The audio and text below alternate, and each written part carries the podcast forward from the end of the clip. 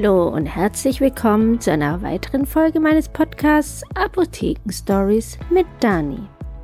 Das Thema Corona, das hat uns fest im Griff und eigentlich wollte ich gerne mal wieder was anderes erzählen, eine andere Folge machen, aber dann hat mich jetzt am Wochenende eine Nachricht erreicht über Instagram von einer Followerin von mir, die ganz aufgeregt war und gemeint hat, sie wüsste echt nicht, wen sie sonst fragen könnte.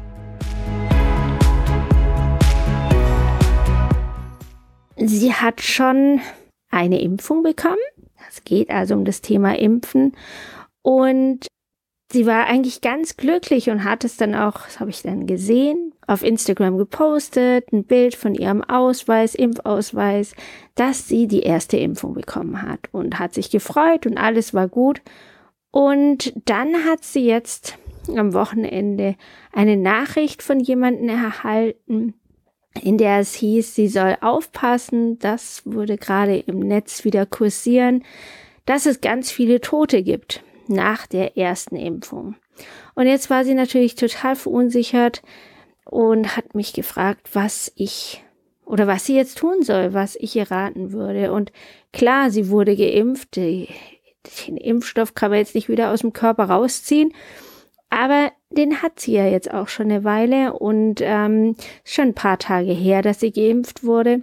Und deswegen, wenn jetzt nichts passiert ist wird wahrscheinlich auch nichts mehr passieren. Und ich habe ihr dann geraten, da ein bisschen Abstand von zu nehmen, das nicht so ernst zu nehmen.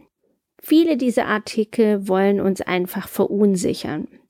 Und ich habe ja auch gesagt, dass dieser Impfstoff das einzige ist, was wir momentan haben. Und wenn sie oder sie soll froh sein, dass sie schon geimpft wurde, weil die meisten von uns oder sehr, sehr viele wünschen sich das ja und äh, fragen sich, warum werde ich erst so spät geimpft? Und ich glaube, ich konnte sie auch ein bisschen beruhigen und das hat mich dazu veranlasst, doch nochmal über das Thema Corona und die ganzen Mythen, die jetzt gerade wieder immer noch, immer wieder aufs Neue im Netz kursieren. Zum Beispiel diesen Mythos, dass es viele oder einige Menschen gibt, die gestorben sind nach diesem Impfstoff, nachdem sie geimpft wurden. Und da muss man sagen, ja, es ähm, ist auch bekannt, dass in den Studien Menschen gestorben sind. Es gibt ja in den Studien, wenn ein Impfstoff oder auch ein Medikament getestet wird, dann ähm, laufen die Studien so ab, dass irgendwann mal Leute das richtige Medikament oder den richtigen Impfstoff bekommen und andere Leute ein Placebo.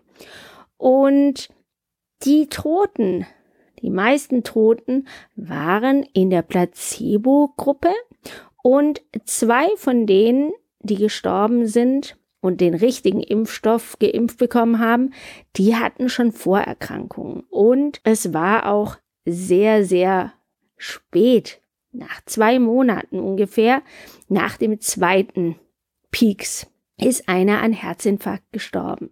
Und wie gesagt, der andere hatte schon eine Vorerkrankung. Also, sechs Menschen bei ich weiß nicht wie viel tausend Impfungen, die man gemacht hat. Also es gibt immer Probleme und es gibt immer Kranke und es gibt immer Tote. Ob man die jetzt aber wirklich damit in Verbindung bringen kann oder auch andere Krankheiten, das sei dahingestellt. Und hier kann man wirklich sagen, hat es eine mit dem anderen nichts zu tun. Die sechs Toten, die es da zu beklagen gab, kamen so zustande und man darf sich da wirklich nicht beirren lassen, sondern soll froh sein, dass man die Chance hatte, zu den Ersten zu gehören, die eine Impfung bekommen haben. Aber nicht nur das ist etwas, was Falschaussagen gibt und viele Menschen sich aber daran klammern und sagen, ja, aber das muss ja irgendwie was Wahres dran sein. Oftmals sind diese Falschaussagen auch nur zur Hälfte, ähm, beziehungsweise nur die halbe Wahrheit, beziehungsweise dass sie nur die Hälfte der Geschichte erzählen und dann einfach aufhören. wie diese eine Frau, die ganz am Anfang gezeigt wurde, die nach der Impfung umgefallen ist.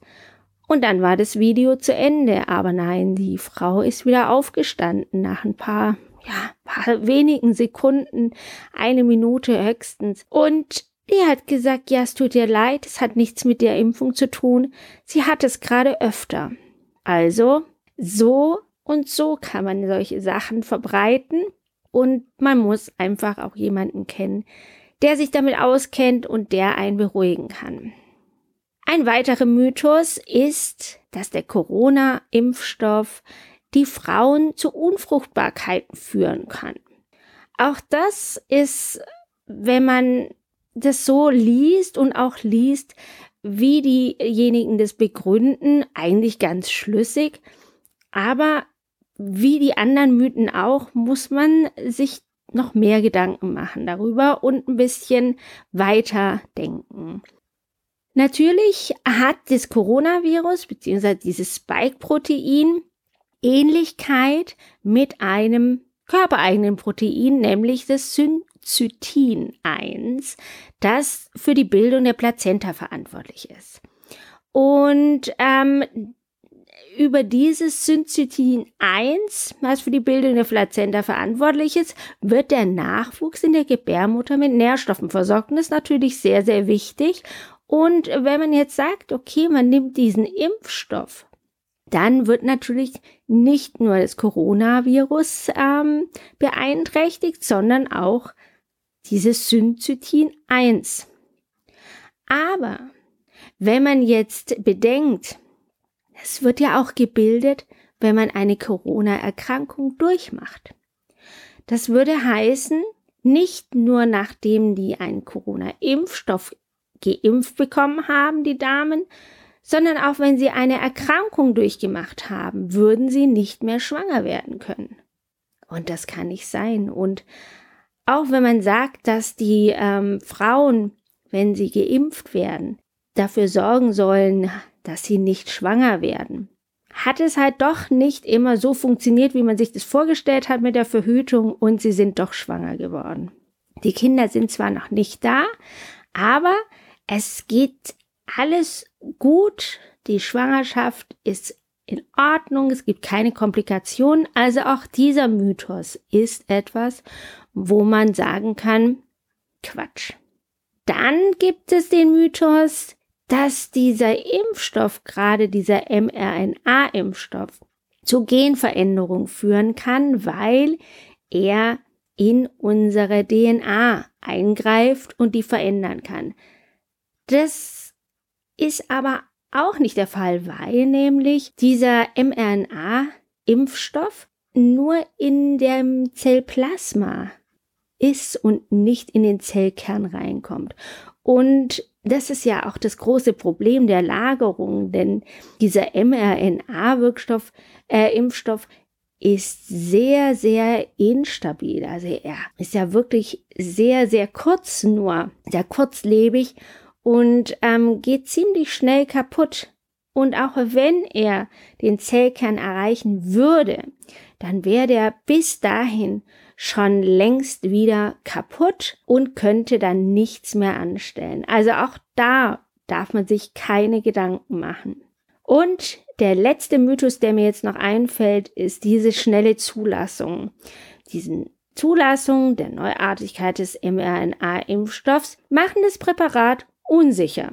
Aber auch da hat man gesehen, dass das gar nicht so ist. Wir kennen viele so Hauruck-Verfahren. Ähm, Rolling Review heißen die. Und dieses beschleunigte Bewertungsverfahren bedeutet nicht, dass die ähm, Sache unsicher ist und dass man äh, hinsichtlich der Sorgfalt bei der Prüfung Abstriche macht. Das ist nicht so. Die ganzen Sachen werden nebeneinander parallel getestet. Während das eine schon wieder in der Prüfung ist, ist das andere schon ähm, oder das nächste, die nächste Studie schon wieder in der Mache und man arbeitet daran und die Studien laufen mit verschiedenen Gruppen und verschiedenen Menschen und Patienten und das ist einfach dass es parallel läuft. Und normalerweise ist es so, dass die Sachen hintereinander laufen. Man prüft, man macht Studien und dann gibt man das zu der äh, zuständigen Stelle. Da liegt es erstmal ein bisschen rum und wartet, bis es jemand ähm, sich dem annimmt und prüft und das dauert. Und das sind halt die Sachen, die dann zu Verzögerungen führen. Und hier ist was, das ist wichtig und da arbeitet jeder dran, dass es schnell zur Zulassung kommt. Und was man auch noch sagen muss, ist, dass dieser Impfstoff einfach auch viel, viel schneller ähm, in der Entwicklung ist als normale Impfstoffe, die erstmal gebrütet werden müssen im Brutschrank und entwickelt werden müssen, wachsen müssen, dass man auch eine bestimmte Menge an Impfstoff hat. Und das ist hier alles nicht nötig und deswegen dauert es nicht so lang. Und apropos dauert nicht so lang, ich würde sagen, das war jetzt wieder sehr viel Info. Wichtig, dass nicht zu viel Information in einem Podcast sind, damit man das auch wirklich nochmal verdauen kann, nochmal darüber nachdenken kann. Und wenn ihr Fragen habt dazu, also gerade wie die Dame, die mich da am Wochenende angeschrieben hat, macht es gerne über Instagram. Und ich habe sofort recherchiert, sofort ähm, habe ich mich darum gekümmert, ihr zu schreiben und sie zu beruhigen und es hat ihr sehr geholfen und mir hat es nichts ausgemacht. Ich habe mich gefreut, ihr helfen zu können und deswegen bitte ich euch, wenn ihr Fragen habt zu solchen Themen oder auch andere, dann gerne meldet euch bei mir telefonisch in der Apotheke, auf Instagram, wie ihr möchtet. Und wir hören uns nächste Woche wieder bei hoffentlich wieder einem spannenden Thema für euch. Und ich wünsche euch eine schöne Woche. Bis dann. Tschüss.